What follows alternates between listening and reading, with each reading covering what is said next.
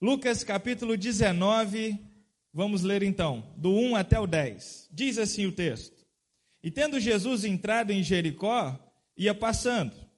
E eis que havia ali um varão chamado Zaqueu, e era este chefe, é, um chefe dos publicanos, e era rico. E procurava ver quem era Jesus, e não podia por causa da multidão, pois era de pequena estatura. E correndo adiante, subiu uma figueira brava para o ver, porque havia de passar por ali. E quando Jesus chegou àquele lugar, olhando para cima, viu-o e disse-lhe: Zaqueu, desce depressa, porque hoje me convém pousar em sua casa. E apressando-se, desceu e recebeu-o gostoso. E vendo tudo isto, murmuravam, dizendo que entrara para ser hóspede de um pecador. E levantando-se Zaqueu, disse ao Senhor: Senhor, eis que dou aos pobres metade dos meus bens, e se em alguma coisa tenho defraudado alguém, o restituo quadruplicado. E disse-lhe Jesus: Hoje veio a salvação a esta casa, pois também este é filho de Abraão. Porque o filho do homem veio buscar e salvar o que se havia perdido. Amém texto extremamente conhecido. O Gregório não sabia que eu ia ler essa passagem. Ele cantou aí a música do Zaqueu, porque a sintonia celeste, a sintonia nos céus, o culto é preparado em oração, e aí Deus vai trabalhando desde muito antes. E aí tudo vai convergindo para chegar nessa hora e ser exatamente como precisa ser. Esse texto, irmãos, é muito conhecido. Eu tenho certeza que todo mundo que está aqui já ouviu uma pregação nesse texto antes. E isso é maravilhoso porque nos mostra como a palavra de Deus se renova, como a palavra de Deus é viva e como é possível, depois de tanto tempo, um texto como esse, tão lido, ainda ser um texto pertinente para as nossas mentes e coração para a nossa vida cristã, para a nossa conduta, para a nossa espiritualidade, para a nossa conexão com Deus. E o que me chama a atenção nesse texto, hoje, é a sentença de Jesus em relação a Zaqueu. Vocês já conhecem o Zaqueu, sabem que ele é um publicano, já conhecem a Jesus, evidentemente. Mas a sentença que Jesus expressa ao Zaqueu, hoje me convém pousar na sua casa. Imagina Jesus olhar para você, meu irmão, minha irmã, e dizer assim: Olha, hoje convém que eu pouse, ou que eu repouse, ou que eu me hospede na sua casa. Coisa boa. Receber a Jesus é coisa muito boa. Receber a Jesus é maravilhoso.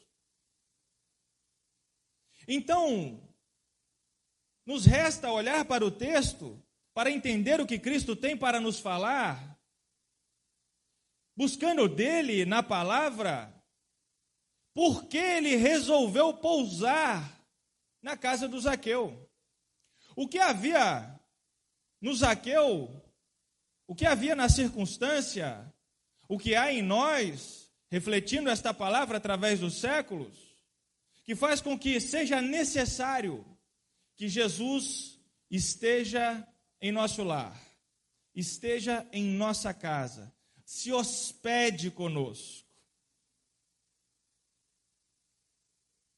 A primeira coisa que nos salta aos olhos e que faz todo sentido para que Jesus se hospede conosco está no verso 7.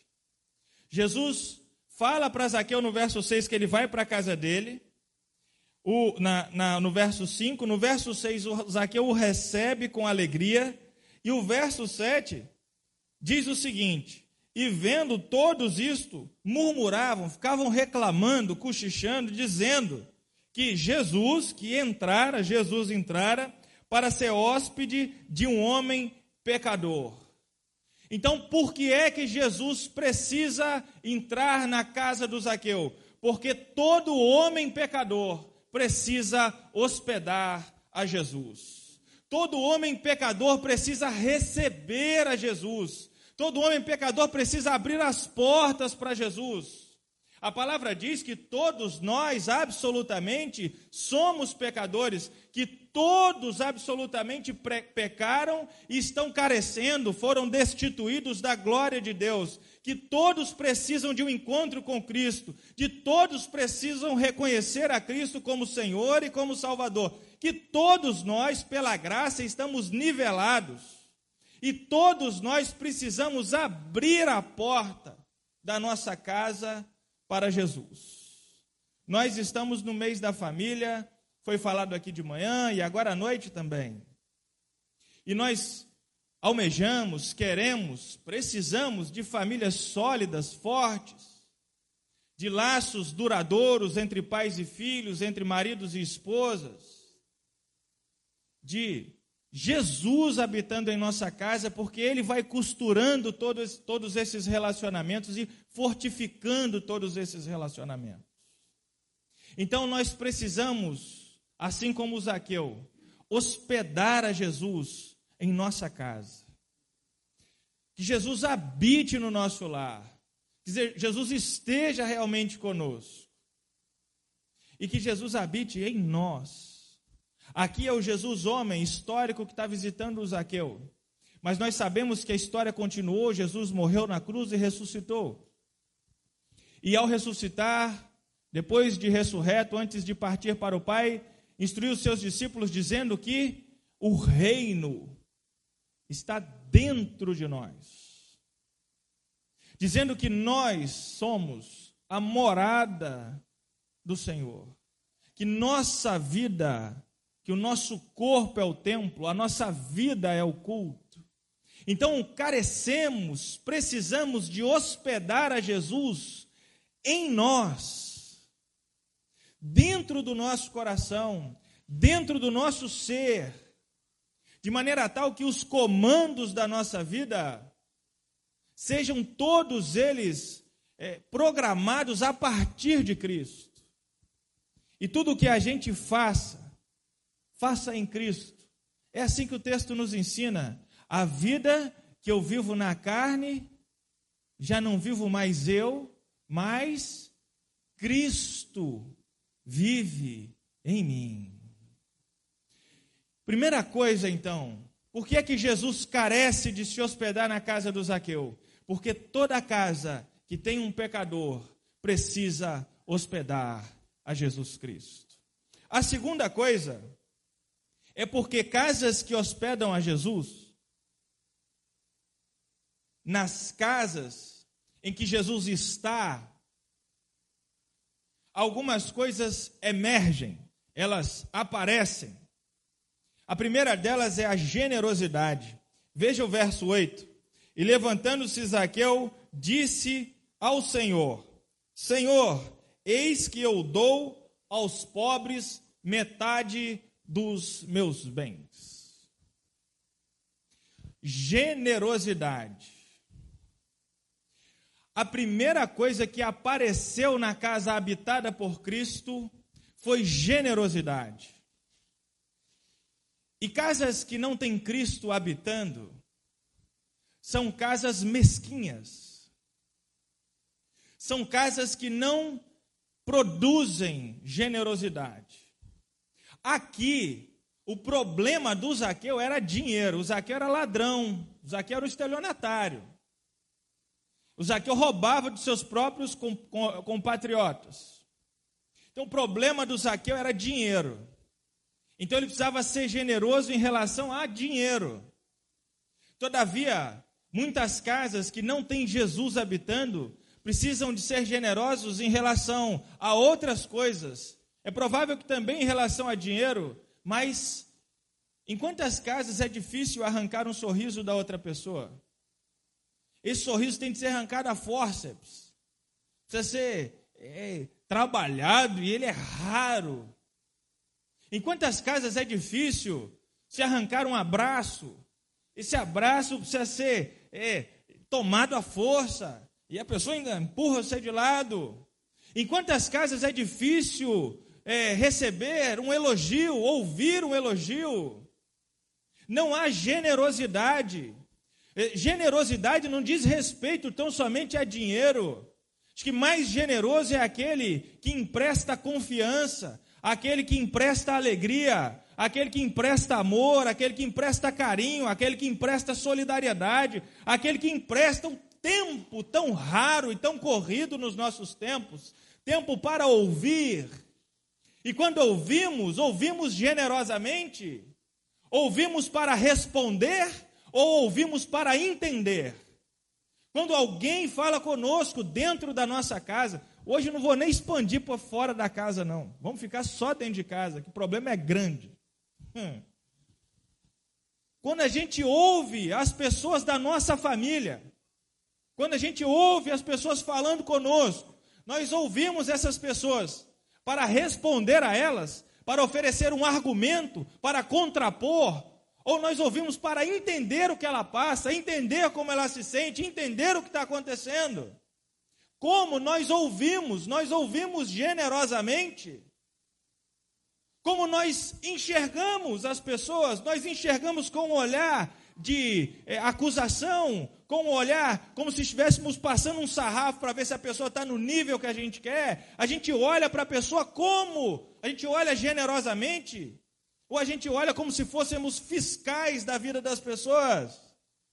Como olhamos para as pessoas? Olhamos de maneira generosa para os nossos familiares, Olhamos tentando enxergar nele alguma coisa boa, nela alguma coisa boa, ressaltando aquilo que é bom, minimizando aquilo que é ruim, colocando em oração aquilo que não está prestando. Ou a gente olha para as pessoas como fiscais. Generosidade. Quando Jesus entrou na casa do Zaqueu, a primeira coisa que explodiu lá dentro foi generosidade. Porque, e aqui o exemplo é o mais dolorido possível. Porque a gente. A gente. Vou contar uma experiência para os irmãos. Uma vez eu estava num ponto de ônibus em Vitória, há muitos anos atrás. É evidente que não parece que eu tenho tantos anos assim. Né? Eu comecei, Ademir, a, a cortar o cabelo mais baixo, porque eu estou começando a assumir a careca devagarzinho. cada ano que passa, minha testa cresce. Eu não sabia que testa crescia. E eu estou assumindo devagarzinho, né? É. As testas aumentam, não entendo, cresce do lado, assim, ó, é muito doido esse negócio. Mas há um tempão atrás, eu estava num ponto de ônibus em Vitória, e um rapaz é, me chegou e falou assim: me dá um dinheiro, pastor. Dá um pastor, vê? Era pastor Me dá um dinheiro. Eu falei assim: tudo bem. Tirei cinco reais do bolso na época e entreguei para ele. Ele pegou e saiu, foi embora. Tinha uma pessoa do meu lado, não me lembro exatamente quem era, mas olhou para mim e me repreendeu. Como talvez muitas mentes por aqui estão me repreendendo agora. E disse assim: Não, você não pode dar dinheiro. Você não pode dar dinheiro para esse camarada. Porque esse camarada vai comprar é, cachaça, droga com esse dinheiro. Dá uma comida para ele. Hum, eu olhei para a pessoa, falei assim: com cinco reais ele consegue comer o quê? O que, que eu compraria com cinco reais de comida para ele? Vamos lá, uma coxinha e um refrigerante. Hoje eu acho que nem isso compra mais. Mas na época compraria uma coxinha e uma lata de refrigerante. Daí, com sorte, a três horas ele vai estar com fome de novo. Se ele for lá e comprasse esses cinco reais de cola de sapateiro, ele ficaria sem fome por quatro dias cheirando aquela cola. Qual você compraria? Não precisa responder, não. A pessoa também não precisou responder, não. O que, que eu quero ressaltar com isso, meus irmãos? Generosidade não diz respeito ao que a pessoa vai fazer com o que você faz com ela. Diz respeito ao que você vai fazer e ponto final. Ah, não, eu não vou olhar generosamente para o meu marido, para minha mulher, para o meu filho, para o meu primo, para o meu tio, porque ele não sabe aproveitar isso. O problema é dele se ele não sabe aproveitar. Faz a sua parte, seja generoso você, porque Cristo habita em você, Cristo está com você, está dentro de você, e a generosidade explode no seu coração. Ah, eu não vou ouvir porque ele fala desembestado, fala de qualquer jeito, não, não fala direito comigo. Ouça assim mesmo, porque você é generoso no ouvir, a sua ação é generosa, porque Cristo está em você, o seu coração transborda em Cristo. Não, generosidade não diz respeito à, à consequência do seu ato, diz respeito ao seu ato interior, à sua vontade, o seu coração, diz respeito ao Cristo que habita em você, não o que as pessoas estão fazendo com isso. Porque se o Cristo fosse olhar para o que fazemos dele, para ser generoso conosco, estaríamos irremediavelmente perdidos.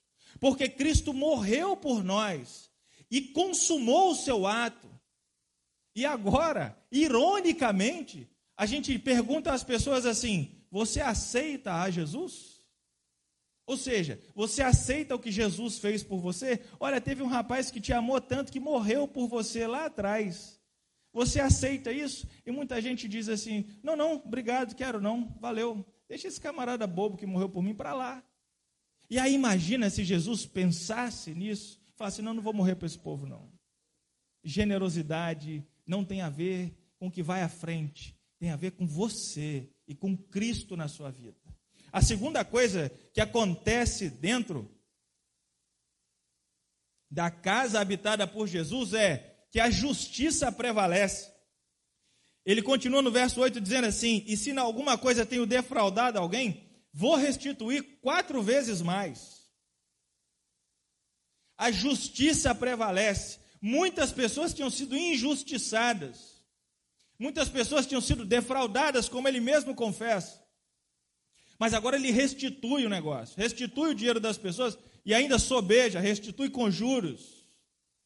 Isso significa que dentro de uma casa em que Jesus está, a justiça prevalece. Dentro dos nossos relacionamentos familiares, meus irmãos, não pode prevalecer a injustiça. A gente não pode ser bonzinho, passar a mão na cabeça de arte de filho, de malcriação dos outros.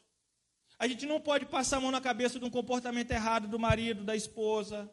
Não pode ser bonzinho. A gente também não pode ser malzinho. E tudo que a mulher, o marido fizer, criticar. E tudo que o filho fizer, criticar. E tudo que alguém fizer, criticar. O que, que a gente precisa ser? Justo. Porque o justo vai ser bom na hora que tem que ser bom. E vai aplicar a disciplina, ou, entre aspas, ser o mal da história, na hora que tiver que ser. Porque tem hora que tem que aplicar disciplina, tem hora que tem que dar confiança e chegar junto. Isso é ser justo prevalecer a justiça dentro do lar, não ter um filho preferido, uma filha preferida, não ter essas predileções, essas comparações, não pode, está errado. Isso afunda as famílias, isso tira Cristo de dentro do lar, porque no lar que Jesus está, a justiça prevalece. Não pode ter predileção, não pode favorecer um e não favorecer outro, não pode, não pode, porque no ato de Cristo dentro do lar e dentro das nossas vidas, a justiça prevalece dentro da nossa casa. Amém. Finalmente, finalmente. Na casa em que Jesus está, também chega, além da generosidade, além da justiça, a salvação. Olha o verso 9. E disse-lhe Jesus: Hoje veio salvação a esta casa. Aleluia. Hum. Aquela casa era habitada por um Deus. Alguém arrisca dizer qual era o Deus que habitava aquela casa? Hã? Mamon. O Deus que habitava aquela casa era o dinheiro. Jesus já disse isso aqui. Não dá conversa para o diabo nos evangelhos. Toda vez que o diabo aparece, Jesus o repreende, manda ele ficar calado, manda ele embora, manda ele pular dentro de porco. Jesus não dá confiança ao diabo. Absolutamente não. Agora, Jesus compara o dinheiro a um Deus. A um Deus que rouba o coração das pessoas. a um Deus que tranca as pessoas numa prisão que elas não conseguem sair mais. Jesus compara o dinheiro a um Deus e chama esse Deus de Mamon. E diz que as pessoas servem a esse Deus, são escravas desse Deus. Irmãos, não deixem o dinheiro ser dono de vocês, sejam vocês dono do dinheiro de vocês. Por favor, não sirvam a esse Deus. Não permitam isso. Porque quando Jesus percebe que o Zaqueu tinha abandonado o Deus a quem ele servia, quando ele fala, olha, as, tudo que ele roubou para construir, ou seja, toda a ambição que ele teve para juntar dinheiro, defraudando os processos legais e de receber apenas o próprio salário, mas pegando o que não era seu. E aí ele servindo a esse Deus, juntando esse dinheiro dentro de casa para dizer e chamar de seu. Imagina, tanto dinheiro que a pessoa nem tem o que fazer com tanto dinheiro. Nem faz sentido ter tanto dinheiro. E aí, quando Jesus vê que a presença dele fez com que aquele Deus deixasse de ser servido naquele lar, aquele Deus falso, o dinheiro, Jesus fala: hoje chegou a salvação nessa casa. A reflexão para nós é: que Deus habita a nossa casa? Que Deus habita o nosso lar? Qual é o Deus que rege as nossas relações? Qual é o Deus que nós servimos? Qual é o Deus que está permeando as nossas relações? Será que nas nossas relações familiares o dinheiro fala mais alto? Meus irmãos, vocês acham que qual é o maior motivo de separação no nosso país. Maior, disparado. Incompatibilidade de gênero? Não. É, adultério? Não. Dinheiro. É o maior motivo de separações dentro das nossas casas. Pais brigam com filho, filho briga com filho, irmãos brigam com irmão por causa de herança, por causa de dinheiro, por causa de dinheiro. Quando Jesus viu que o dinheiro não era mais o Deus daquela casa, aí ele atesta: hoje chegou salvação nessa casa. Meus irmãos, vocês estão salvos. Amém? Vocês estão salvos do dinheiro de vocês. Não é essa relação que domina vocês. Não é a relação do dinheiro que domina vocês, não é a relação de posse, de poder que domina vocês, que nos domina. Estamos salvos disso? Amém. Então hoje tem salvação aqui nesse lugar. Hoje tem salvação na casa de todos nós. Porque Jesus comemora, Jesus brada, olha, e hoje tem salvação nessa casa. Porque onde ele chega, acaba os deuses falsos. Os deuses falsos vão embora. Os deuses falsos se perdem, somem, desaparecem, porque ali chega o único Deus vivo e verdadeiro, a saber, Jesus Cristo. Então, meus irmãos, vejamos qual o Deus que nós servimos. Se na nossa casa existe algum Deus que não é Jesus Cristo.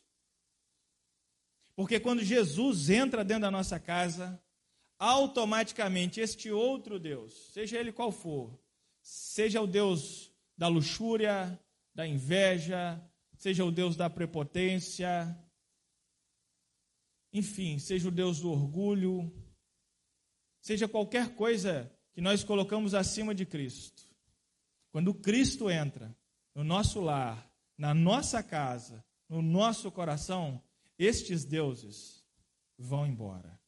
E aí acontece a salvação em nosso lar, a salvação em nossa casa. Que hoje as palavras de Jesus ecoem em cada um dos nossos lares, que hoje haja salvação em nossa casa, que sejamos salvos para uma vida eterna junto com Cristo, nosso único Deus, vivo e verdadeiro a quem professamos. É assim, uma casa que precisa de Jesus, porque todo coração pecador, toda casa que tem um pecador, a saber então todas as nossas casas, carecem de receber Jesus entrando pela porta da frente. E quando ele chega, generosidade, justiça e salvação habitam o nosso lar. Que assim seja no lar de todos nós, em nome de Jesus.